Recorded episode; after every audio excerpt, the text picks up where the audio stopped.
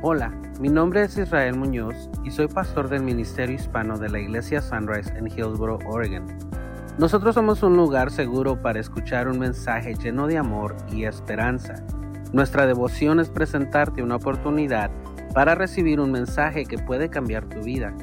Queremos ayudarte a conectar en una relación con Dios y otras personas, a crecer en esa relación con Dios y otras personas, a servir a Dios y a otras personas con la finalidad de que llegues a un nivel para liderar a otros en su relación con Jesucristo. Queremos darte la bienvenida a nuestro ministerio de enseñanza por medio de este podcast. Gracias por participar con nosotros. Nuestro deseo es que este audio sea de gran bendición para tu vida. Entremos a nuestra predicación. Bendiciones a orar para ponernos en las manos del Señor. Bendito Padre Celestial, en este momento te damos gracias por una vez más, Señor, tu presencia experimentada en este lugar. Hemos podido disfrutar de la compañía del Espíritu Santo moviéndose a través de las alabanzas, de los cánticos, Señor, que hemos elevado. Pero ahora es momento, Señor, de preparar nuestra mente, nuestro corazón para escuchar tu palabra. Señor, como siempre lo oro, Señor, abre nuestra mente, abre nuestro corazón para que, de, para que recibamos esta palabra con alegría y gozo, Señor. Y usa nuestras manos para si hay algo en ella que tengamos que aplicar a nuestras vidas, lo hagamos, Señor, que seamos prontos para aplicar esto que vamos a enseñar en nuestra vida, en nuestros corazones. En el nombre de Jesús te doy gracias. Bendecimos a aquellos que están en línea sintonizándonos, Padre, y a aquellos que no pudieron venir, Señor. Sé con cada uno de ellos, en el nombre de Jesús. Amén y amén. Quiero darle la bienvenida también a la mamá de Tim, que ahora nos acompaña una vez más. Bienvenida hermana, gracias por estar acá. Como ve, estamos cuidando de Tim mucho, ¿ok? Lo estamos cuidando bien. ¿Verdad Tim? Hayan escondido Tim. Muy bien, tengo una pregunta para usted para comenzar la, la prédica del día de hoy. ¿Cuál es su día festivo favorito en el año? ¿Cuál es su día festivo? Muchos de aquí tal vez van a decir, pues Navidad, porque me gustan los regalos. Y aunque no es día festivo, muchos dicen, pues mi cumpleaños, porque también me dan regalos. Pero hay otros días festivos que se, que se celebran durante el año, como el Día de la Independencia, el Día del Trabajo, el Día de los Veteranos, el Año Nuevo. Y si usted es como yo, tal vez también le gusta el Día de Acción de Gracias. El Día de Acción de Gracias es mi favorito. ¿Y sabe por qué es mi favorito? Porque en ese día no tengo que dar regalos. Ese día no se usa para los regalos, aunque ese día es muy importante para nosotros. Que tenga el trasfondo que tenga y que si haya, hermano, no importa. Ese día es un día específico para que nosotros mostremos nuestro agradecimiento a Dios por todo lo que Él ha dado, por todas las provisiones que Él nos da, por todas las bendiciones que Él nos da durante el año. De hecho, esta celebración de acción de gracias no solamente está establecida aquí en Estados Unidos y en Canadá. De hecho, en, en, en, este, en Alemania y en Japón y en otros países también hay una celebración similar de acción de gracias pero no, con un nombre diferente y una fecha diferente. Inclusive en el, en el, pueblo de Israel hasta la fecha hay una celebración similar de acción de gracias, que no se celebra en un día, pero que se celebra en una semana entera y a esta le llaman la fiesta de los tabernáculos. La fiesta de los tabernáculos, esta celebración, Sukkot en hebreo, es una oportunidad para que los judíos tengan alegría, para que los judíos reciban un regocijo, un gozo, y para que los judíos tengan un agradecimiento hacia Dios por haberles provisto sus necesidades durante la peregrinación que ellos hicieron después de haber sido liberados de Egipto. Ahora, también esta celebración, y de hecho el último día de esta celebración, ellos agradecen a Dios, toman la oportunidad para agradecerle a Dios por la provisión que Dios continuará dando en el futuro a la nación de Israel. Ahora, la institución de esta celebración usted la puede leer en Levíticos capítulo 23. Pero volviendo a nuestra celebración del Día de Acción de Gracias, que de hecho estamos a 46, no sé si se ha fijado en el calendario, pero estamos a escasos 46 días de celebrar el, Día de Acción de Gracias, el Día del Turqui, para que me entienda, el Día del Guajolote. ¿Cómo le dicen al guajolote en Guatemala, hermana? ¿Guajolote también? El chompipe. El día del chompi, yo sabía que lo decían de otra manera. Estamos a escasos 46 días para entrar a esa celebración, así que le quiero hacer la siguiente pregunta. ¿Ya has pensado o estás pensando qué es lo que tienes que agradecerle a Dios? ¿Ya están pensando o, está, ya, o ya tienen en su lista qué es lo que le van a agradecer a Dios ese día? ¿Sabe que aunque para muchos esta celebración es nuestra favorita, también hay muchos que esta celebración no trae alegría a sus vidas. Y como no trae alegría a sus vidas, mucho menos un sentido de agradecimiento hacia Dios. Y esto porque se encuentran, por esto porque no encuentran un un motivo razonable para darle gracias a Dios. Porque durante todo el año han tenido tal vez una vida muy pesada. Tal vez durante todo el año han cargado con problema tras problema tras problema.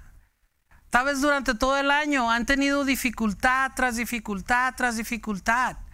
Y el llegar a un día donde tenemos que ser agradecidos con Dios no es fácil para estas personas, porque no encuentran, no encuentran el motivo del por qué ser agradecidos si todo lo que han experimentado ha sido problemas y tribulaciones. A lo mejor aquí hay alguien que se identifique con lo que estoy diciendo. Tal vez hay alguien aquí que espera el día de acción de gracias, no para agradecerle a Dios por lo que Él ha hecho en nuestras vidas, sino para reclamarle la mala vida y las experiencias que nos han ocurrido durante el año que está transcurriendo.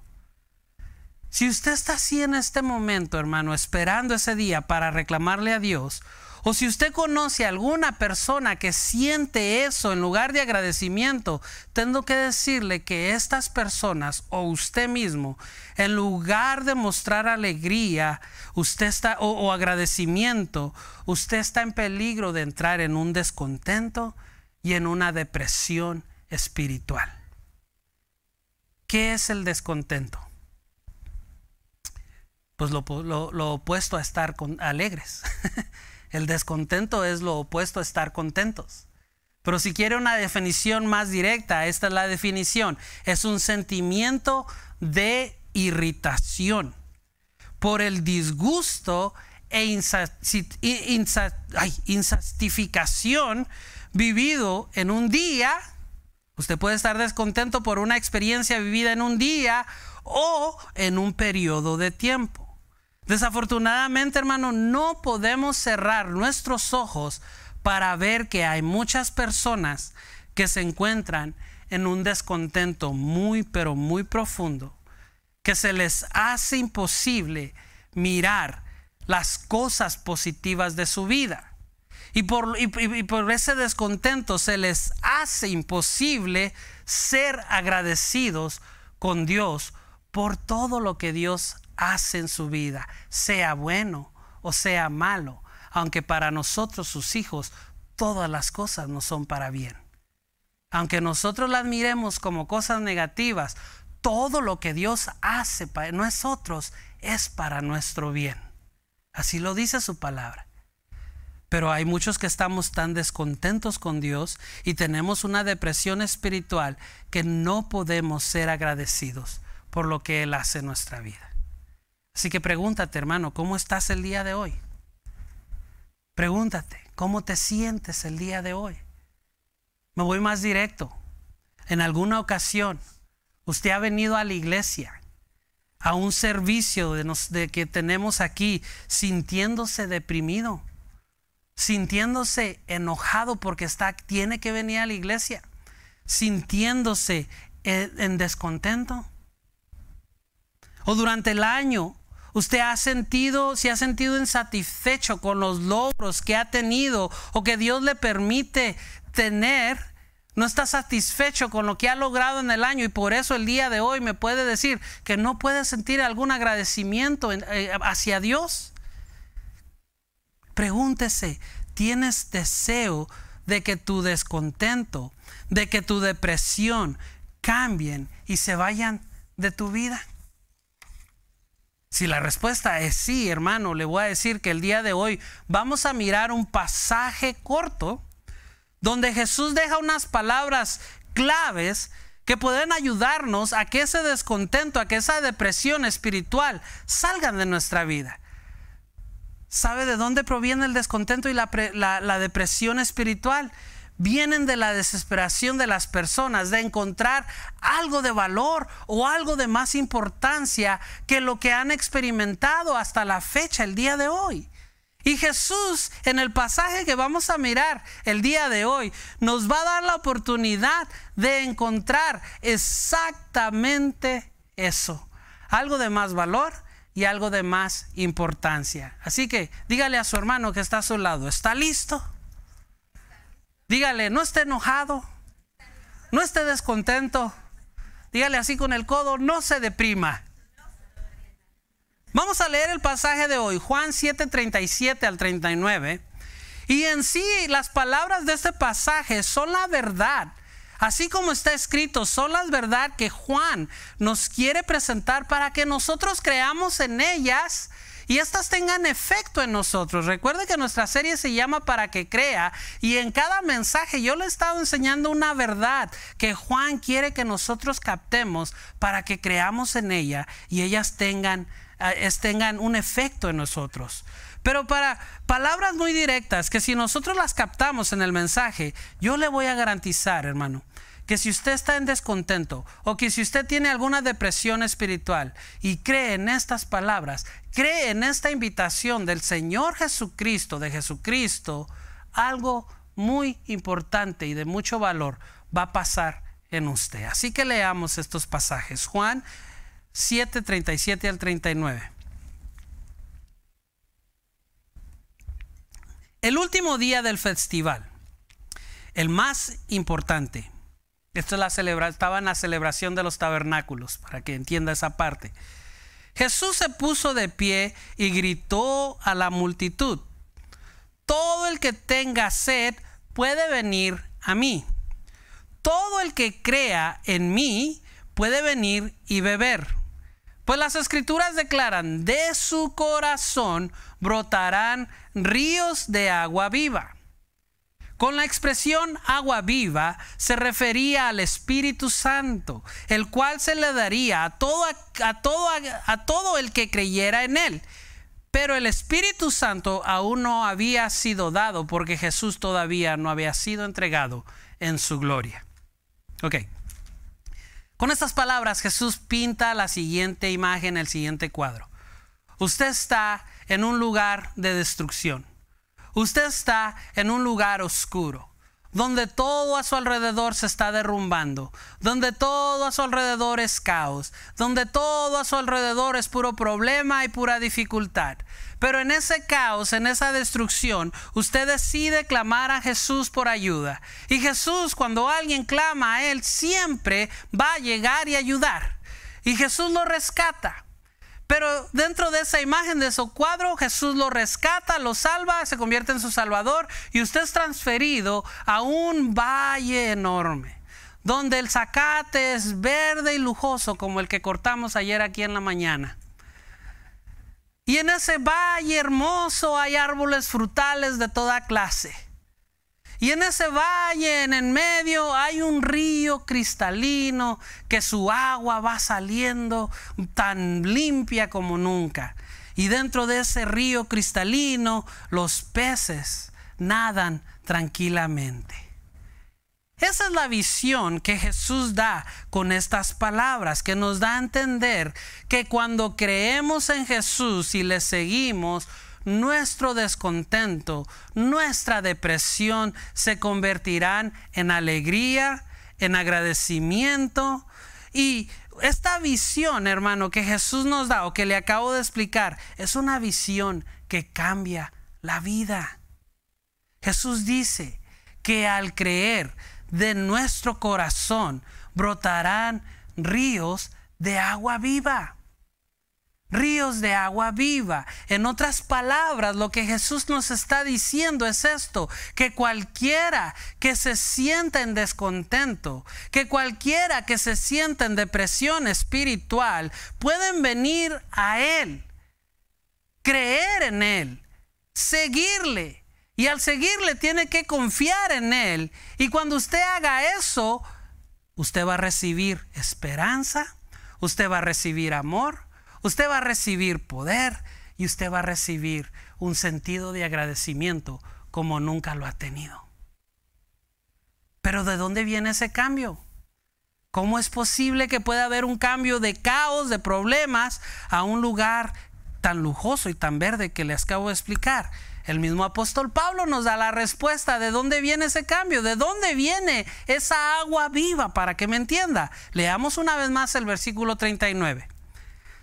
Con la expresión agua viva se refería al espíritu. Y note que, bueno, bueno, ahí está todo en mayúscula, pero si está leyendo en su, en su Biblia, la palabra espíritu está con la letra E mayúscula. Y cuando la palabra está así, de esa manera, con la E mayúscula, se refiere al Espíritu Santo, la tercera persona de la Trinidad. Y luego dice, agua viva se refería al Espíritu, el cual se les daría a todo el que creyera en él. Pero el Espíritu, una vez más en E mayúscula, aún no había sido dado, porque Jesús todavía no había entrado en su gloria. Es a través, hermano, del Espíritu Santo que nosotros podemos cambiar nuestro descontento y nuestra depresión en alegría, agradecimiento, energía porque muchas veces la depresión nos roba la energía, amor y poder.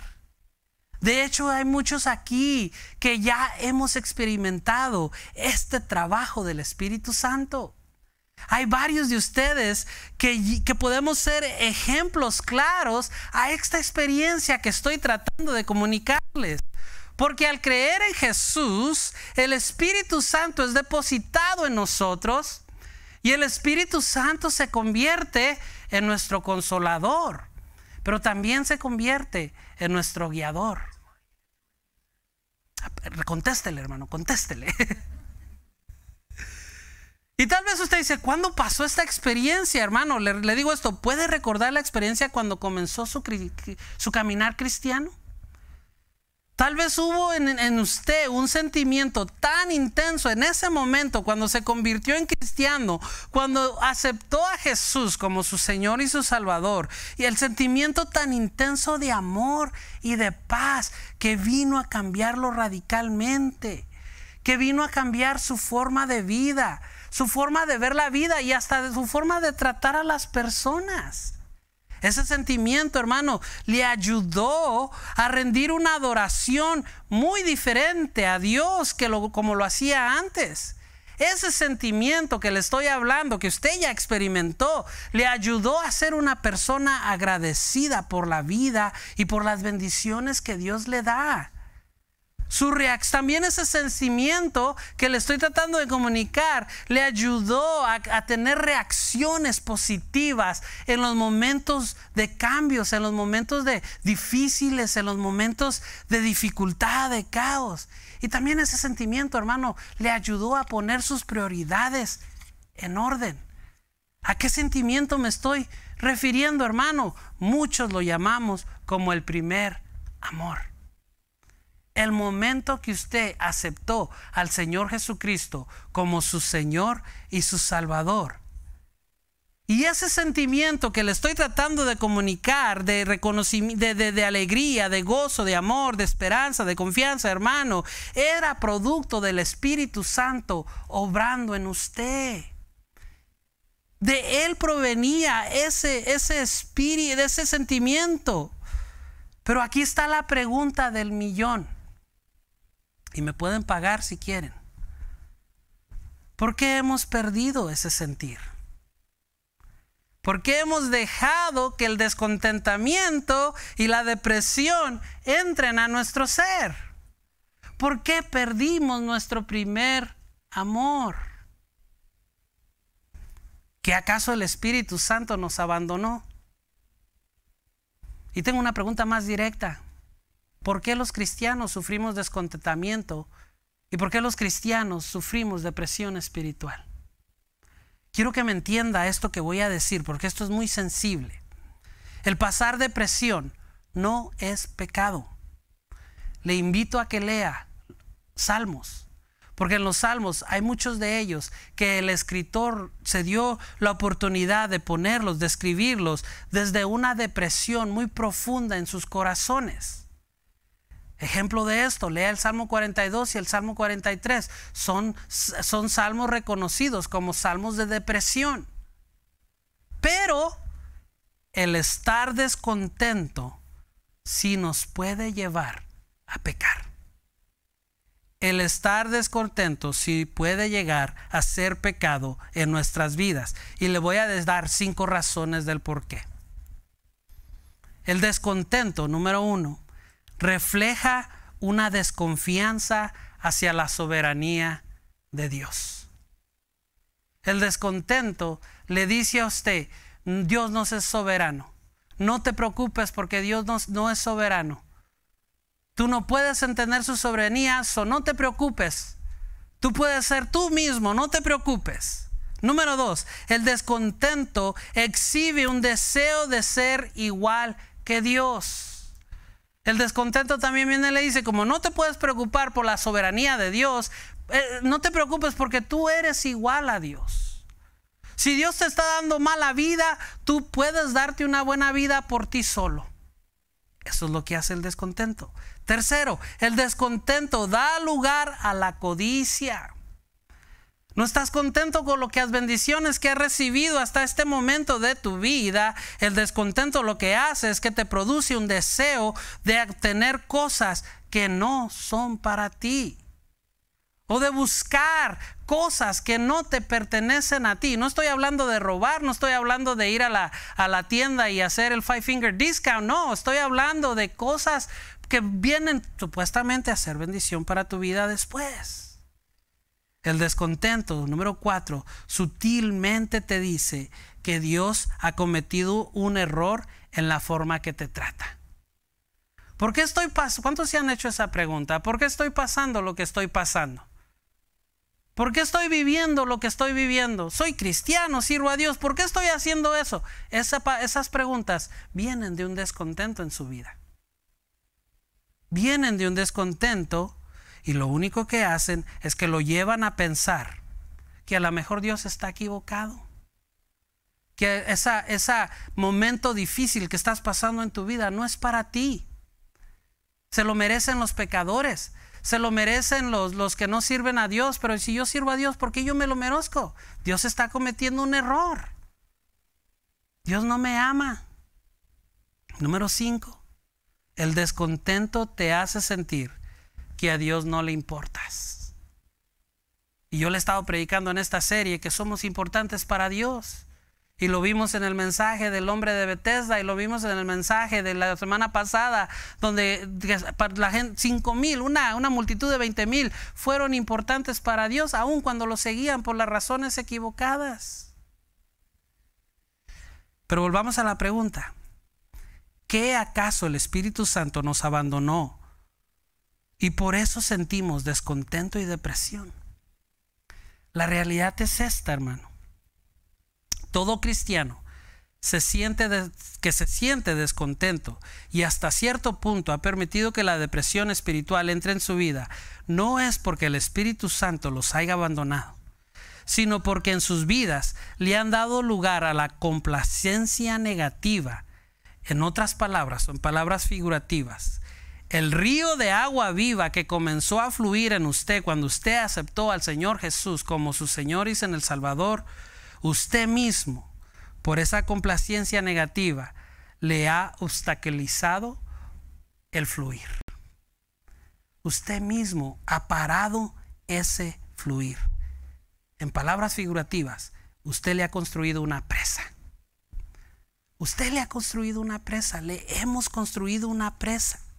¿Qué es la complacencia negativa? Es el estado de estar conforme con los logros del pasado sin buscar una superación o un beneficio que nos ayude en el futuro. En otras palabras, durante un tiempo de nuestra vida las aguas de, de vida fluyeron de nuestro ser, pero el momento que nosotros mismos decidimos parar ese fluir, al hacer eso, privamos que el Espíritu Santo continuara, continuara haciendo su trabajo dentro de nosotros.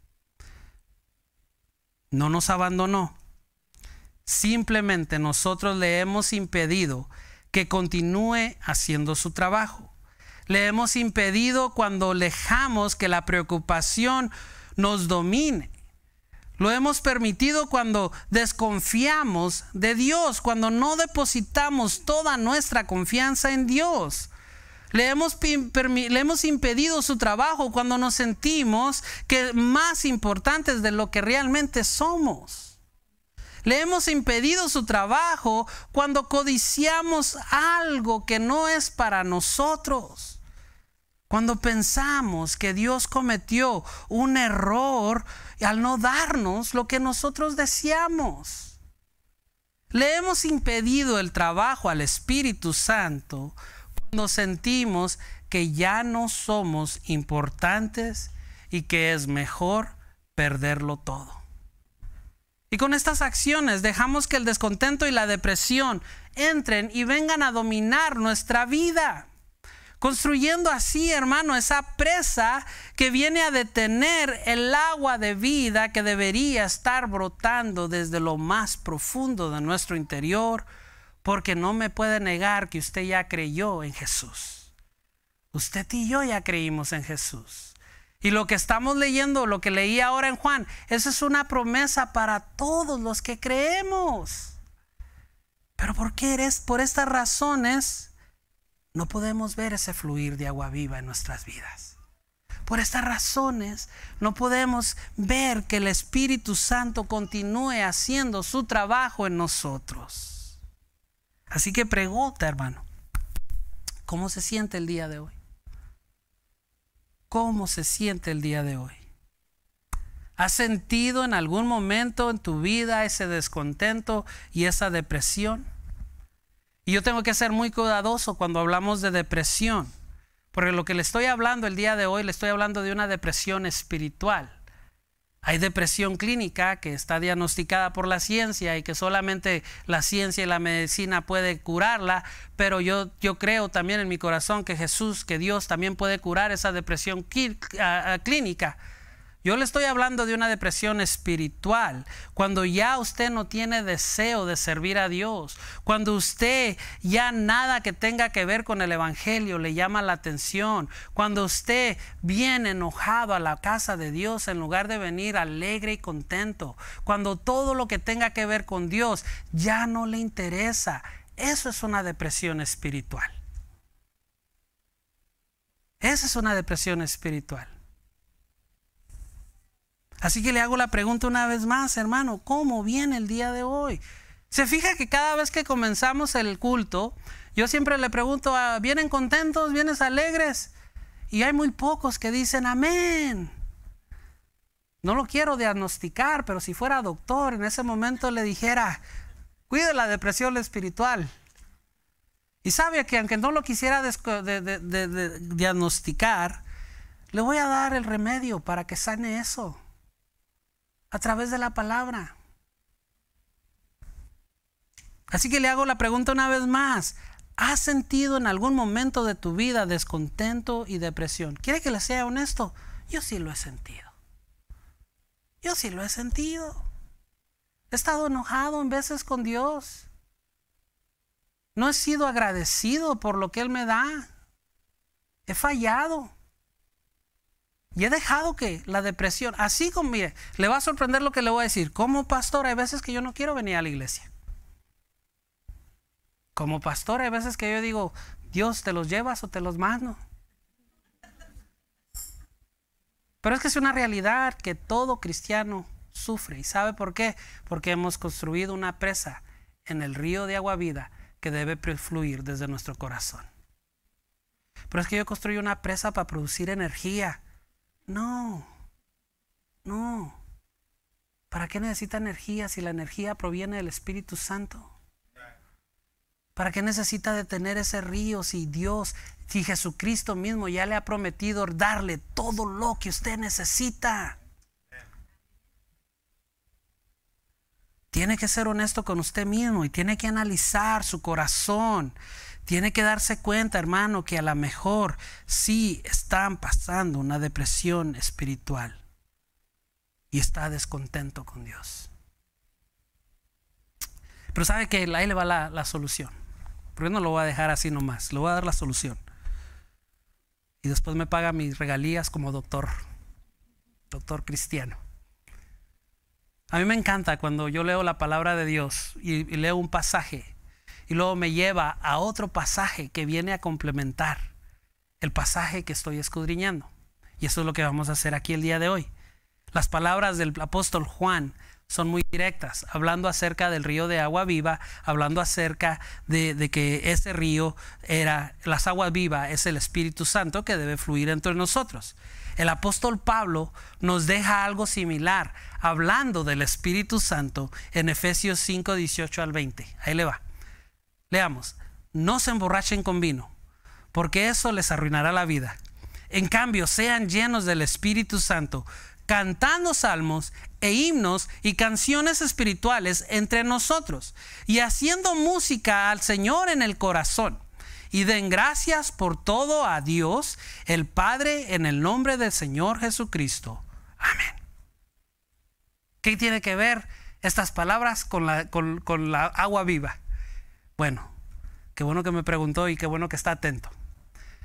Aquí está el secreto. Para volver a activar el agua viva que debe fluir en nuestro ser, el alcohol, nosotros sabemos que no trae nada bueno a nuestras vidas. El alcohol lo único que hace es que la persona se desoriente y que pierda la razón de sí. Muchas veces, hermano, las situaciones negativas que pasamos en nuestra vida, los deseos por algo que no es para nosotros, hacen exactamente lo mismo. Nos desorientan, nos hacen actuar de una manera que no es propia de uno. Entonces lo que Pablo nos está dando a entender en estas palabras es lo siguiente, con el comentario del vino nos, da nos deja saber lo siguiente, que la vida, la cultura, lo negativo, lo pecaminoso, lo único que hacen es que vienen a arruinar nuestra vida. Y es más bien, eh, él más bien nos da el consejo de que dejemos que esa agua de vida fluya. Y para que esa agua de, agua de vida fluya, tenemos que ser llenos del Espíritu.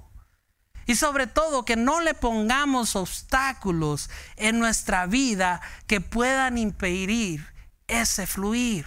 Ahora, ¿cómo podemos vivir una vida activa en el fluir del Espíritu? ¿O cómo podemos volver a ese fluir que sentimos cuando aceptamos al Señor Jesús como nuestro, Dios, nuestro Salvador y Señor. El apóstol Pablo nos da dos consejos bien, pero bien simples. Primero, cantando alabanzas. Alabanzas que brotan, que fluyan, que vengan desde el corazón, dice. Ahora, ¿qué es alabar a Dios? En sí, alabanzas es tener un reconocimiento claro hacia Dios por los méritos, las cualidades exclusivas que Él muestra a nuestras vidas. ¿Se acuerda que en esta serie le he preguntado, ¿quién es Dios para usted? ¿Se acuerda? Porque se lo he preguntado casi todos los sermones y hoy se lo voy a volver a preguntar. ¿Cuál es su opinión de usted de Dios? Si usted tiene claro quién es Dios para usted, para su vida, el reconocer lo que Él hace en su vida no le sería ningún problema. Porque usted conoce a Dios, porque usted ya ha visto trabajar a Dios, porque usted sabe quién es Él para usted. Porque usted sabe que Dios es Dios, no por lo que Él le da, sino por quién es Él obrando en su vida. Así que le pregunto una vez más, ¿usted sabe quién es Dios para usted? Entonces usted tiene la habilidad de reconocer eso. Y el segundo consejo que nos da es también muy simple, simplemente dando gracias a Dios por todo. Agradecimiento. Ahora sabe por qué el, Thanksgiving es mi día favorito. Agradecimiento. Dos cosas muy simples. Y luego me encanta que le añaden la frase por todo. Porque eso significa que aun cuando estemos pasando momentos difíciles, tenemos que ser agradecidos. Porque eso significa que aunque se mire oscuro nuestro alrededor, tenemos que ser agradecidos. ¿Y sabe qué también significa eso? Que cuando todo está bien, no tenemos que olvidarnos de ser agradecidos, porque cuando todo está bien, es lo primero que olvidamos. Así que quiero terminar con esto. La manera más efectiva para vencer el descontentamiento que entra en nuestras vidas es simplemente ser agradecidos con Dios por todo. Absolutamente todo. Y la manera más efectiva de vencer la depresión espiritual es simplemente reconocer quién es Dios para ti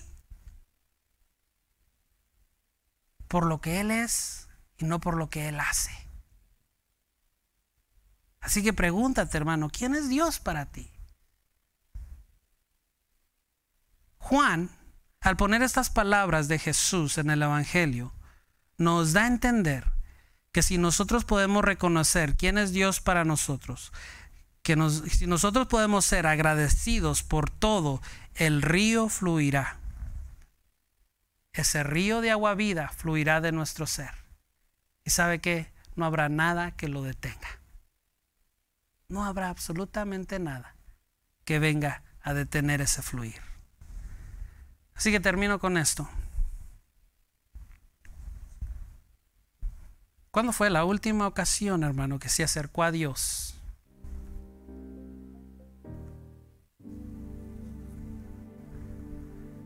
¿Cuándo fue la última ocasión que pudiste acercarte a Dios reconociendo quién es Él para ti? ¿Cuándo fue la última ocasión que te acercaste a Dios agradeciéndole por todo, absolutamente todo, lo que estás pasando en tu vida, lo que has recibido en tu vida?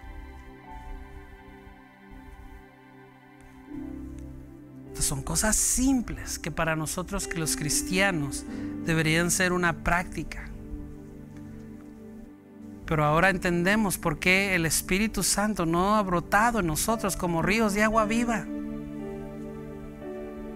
Porque hemos olvidado quién es Dios para nosotros. Y no somos agradecidos como deberíamos serlo. Así que yo te invito, hermano, Me extendí un poquito en la prédica, usualmente predico 35, 40 minutos, yo creo que ya me pasé. Pero yo te invito en esta tarde, si llevas prisa de hacer otra cosa, detente un poquito, detente un poquito, relájate. Pero vamos a practicar esto. Vamos a practicar el ser agradecidos.